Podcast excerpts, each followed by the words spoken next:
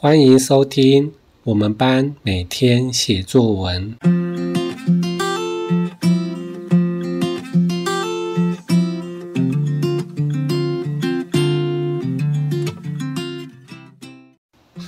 大家好，欢迎收听我们班每天写作文的节目。我是桃园观音国小的东红老师。上一集我说了，每天写作。让我们更快乐、更幸福。今天我要说的主题是：发生在你身上的每一件事都具有意义。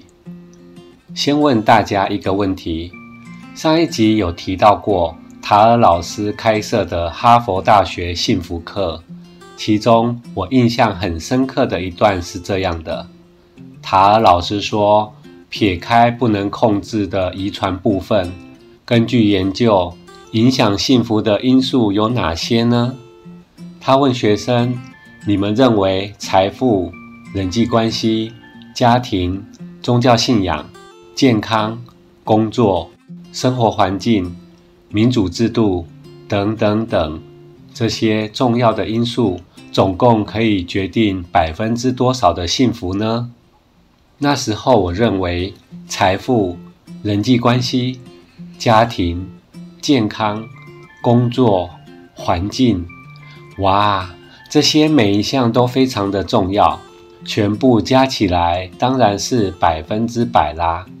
也就是这些如果做得好的话，百分之百就会幸福，至少至少也有百分之九十吧。结果呢？各位猜一猜，只有百分之五十。什么？怎么会只有百分之五十呢？那还有什么决定另外的百分之五十呢？那个东西只有一项，各位听众能够猜猜看吗？一项抵掉所有世俗羡慕的东西，到底是什么呢？答案就是你如何看待发生在你身上的事情。有一个故事这么说的。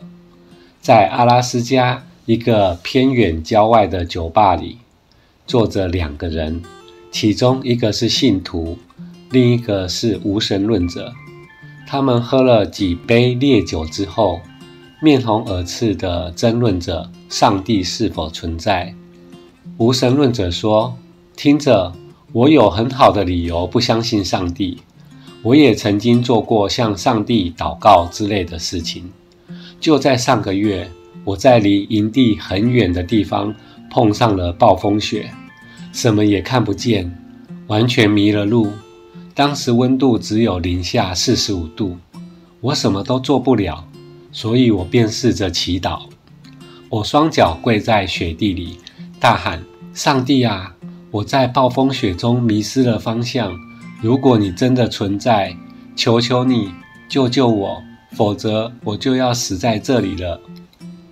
这时候，酒吧里的那位信徒望着这位无神论者，一脸迷惑地说道：“那么你现在肯定是相信有上帝了吧？毕竟你现在坐在这里，活得好好的。”无神论者张大眼睛，像看白痴一样看着那位信徒。我更加不相信了。我之所以能够活下来，是因为刚好有两个爱斯基摩人碰巧路过，告诉我回营地的路怎么走。啊，确实是这样，没错。生活中我们常常都会遇到这种情况，即使是一模一样的经历，用不同的解释方法，也会获得完全不同的结论。如果我们同意一个事件可以有无限多的解释，那么，我相信你也会同意，其实我们不是活在事件当中，而是活在自己的解释里面。那么，这就是为什么我们可以掌控自己幸福的原因。接着，我们看解释一个事件对人生幸福的影响。记得哈佛幸福课有说到，连续四天，每天十五分钟的书写。可以明显降低焦虑感，而且长达半年之久。书写的方式是这样的：找到自己最不想告诉别人的事，一件事或好几件事情都可以。当然，绝对不是好的事情。不想告诉别人的事，一定是深深埋藏在心底的一个痛。然后，尽可能坦白地描述这件事的整个经过，以及当时的感觉。现在又如何看待这件事？表达对创伤最深刻的想法和感受。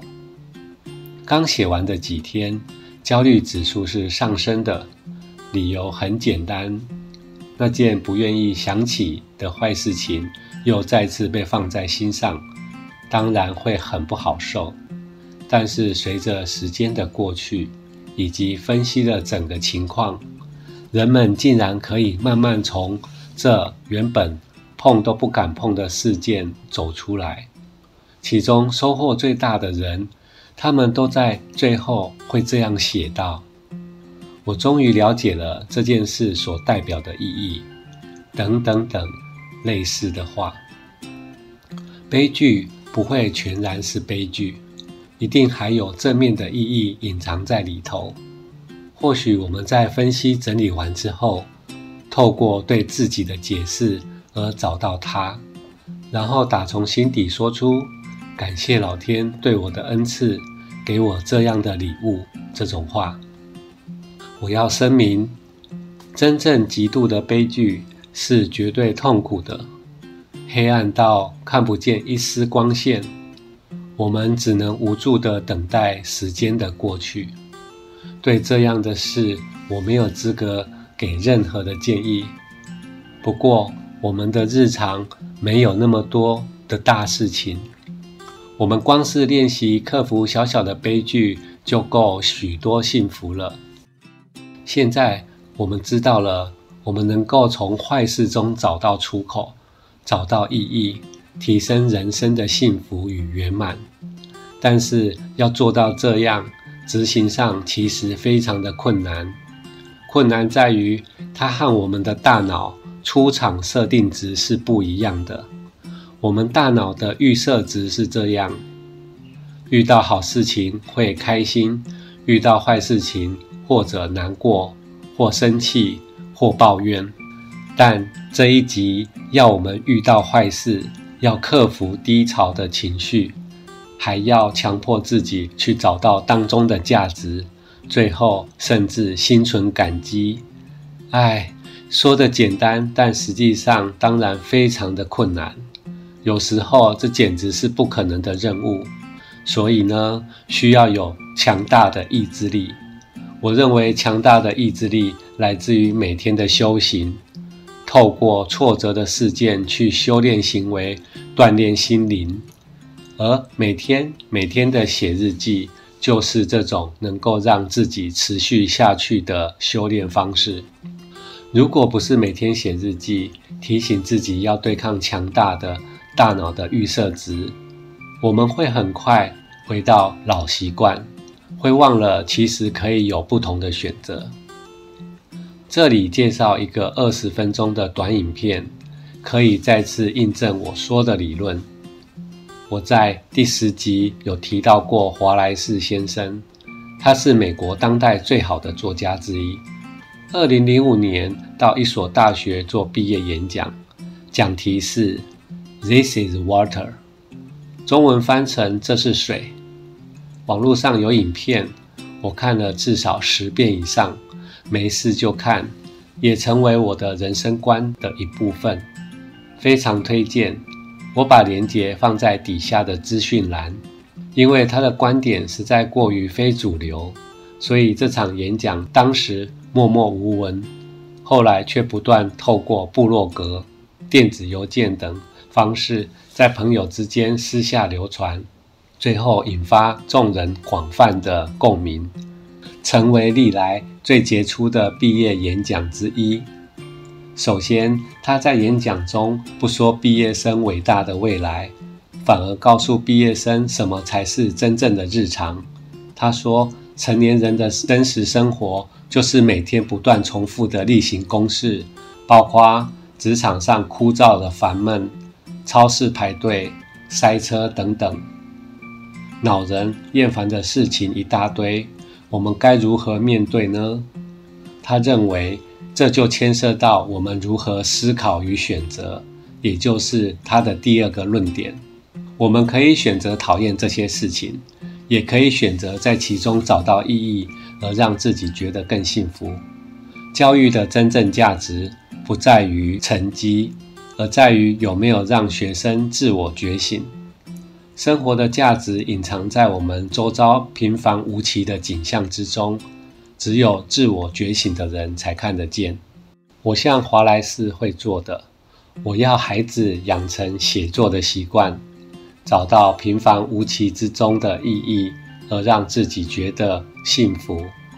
我自己也这样，每次在写日记时，都提醒自己，可不可以找到这件事的意义。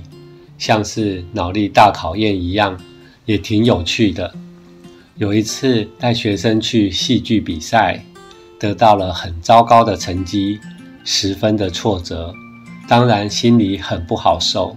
不过我在日记中这样写着：有时候赢，有时候输，就像是酸甜苦辣，各种滋味都要尝过，才是完整的人生啊。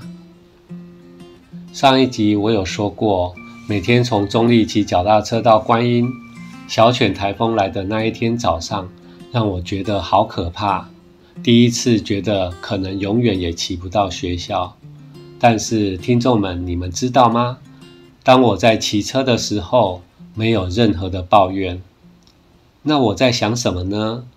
我心里面居然一直在想着，我一定要把这么特别的一天。用日记完全写出来，我要好好感受这一刻。每天写日记的训练，让我能够看到另外一个不同的世界。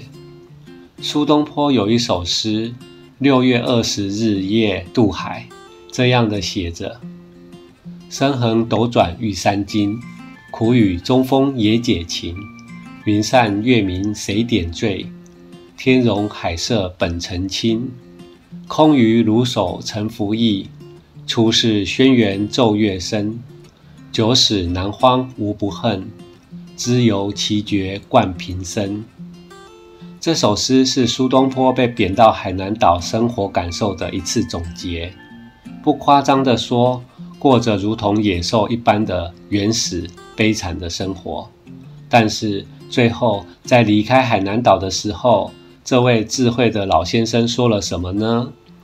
他说：“就算是苦雨，就算是强风，最后也会停止，最后终于也是会放晴的。我在海南这荒岛历经了九死一生，我没有任何的恨，因为这一趟奇特的旅程可是我平生最棒的一次啊！”听了就很想哭，这样的天才遭遇这样的侮辱。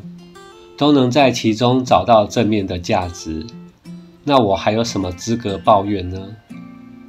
一件事情到底是好是坏，该高兴还是痛苦，谁说了算？有一句格言是这么说的：除了你自己，没有人能决定你该快乐还是难过。接下来的录音完全不一样哦，以前是念作文，今天是剧本。因为下个月我们班要参加戏剧比赛了，在学校我实在太忙太乱了，还来不及作文录音。刚好想到我正在忙的这件事，戏剧，所以就把声音档和各位听众分享。推动学生戏剧是一件很棒的事，学生因为戏剧更喜欢来学校，日子过得更有趣。听说读写，美劳的、音乐的、表演的、文化的、环保的、团队合作的，都融合在这里，是一次综合能力的展现。各位老师也可以试一试，保证不虚此行。以前我都很在乎学生要念得字正腔圆，怕成绩不好。不过，随着年纪渐长，现在反而觉得每个孩子有自己的口音，用自己的方式表达，挺可爱的。这也是另一种解释的方式，哈哈。最后，谢谢大家耐心的聆听。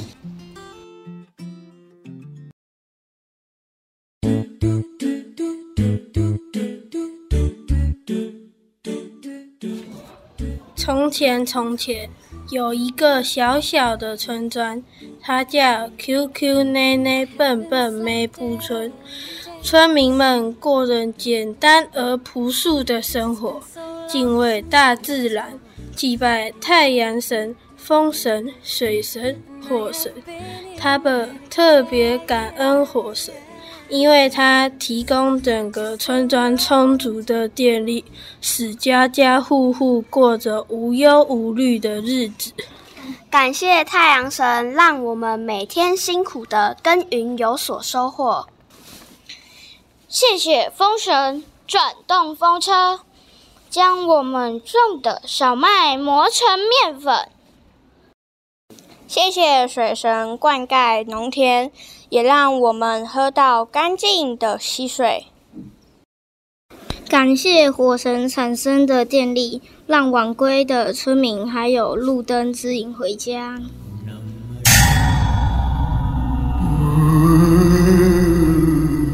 这些村民真是知足快乐啊！不行，我一定要让他们变得贪婪不满足。哈哈哈！是啦，我要利用媒体广告，让他们产生疯狂的物质欲望，掉入我的陷阱。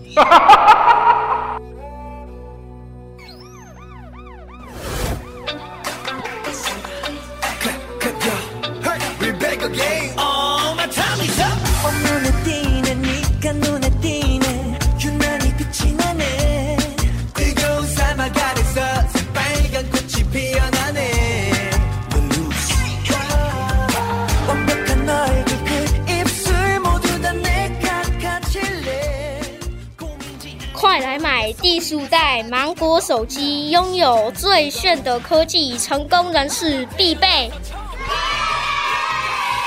要有 CC 品牌的包包，才能让你成为高贵的人。哇，这些手机真是酷！看着这些包包，我觉得自己好像缺少了什么。我也要买买买！这些傻瓜，欲望让你们失去理智。去吧，去追逐欲望，去浪费资源，快快让二氧化碳增加，把我的好朋友碳怪兽唤醒吧！我买了好多东西，好幸福哦！这个名牌包让我看起来更有自信。买东西才是生活的意义啊！哦哦，忙着购物忘了祭拜太阳神了，下次吧。这些神明看起来好遥远，我们要的是实实在在的东西。哈哈哈！那些愚蠢的村民，现在他们得付出代价了。我要将土地晒得干枯。发动旱灾，这就是忽略我的下场。让他们感受一下我的狂风，后悔不尊敬我。我会把整个村庄淹没，让他们见识到洪水的力量。我将燃烧生命的每一处，这就是地狱的煎熬。啊！救命啊！怎么会变成这样子？神明生气了，我们掉入了欲望魔的陷阱。我们追求物质，却忘记了与大自然的和谐相处。现在这一切都晚了，神明已经生气了。不，或许还来得及，只要我们从现在开始改变。是的，找回平静的幸福，现在正是时候。我们要节约能源，重新尊重大自然，然后请求神明原谅。我们要感恩，要懂得珍惜已经拥有的，让自己冷静下来，看清自己需要的，不买多余的东西。村民们一起制定出降低欲望的计划。虽然这个东西有打折，但我现在并不需要。我其实已经有足够的衣服，不需要再添购了。哇，怎么会？他们为什么不再被我所吸引？不，我们还得降低碳排放。啊，对了，我们可以发展绿色能源。让火神的火力发电休息一下，太阳神也能发电。我们可以利用风神的力量发电，减少二氧化碳排放。水神也可以水力发电，还可以保护水资源。怎么会这样？为什么我的能量变弱了？不，这不可能。我们的行动证明了绿色环保，世界更美好。感谢大自然的神，我们一定会好好爱护这片土地。Just don't know what I'm doing wrong. Can I do to make you love me? What can I do to make you care? What can I say to make you feel this? What can I do to get you there?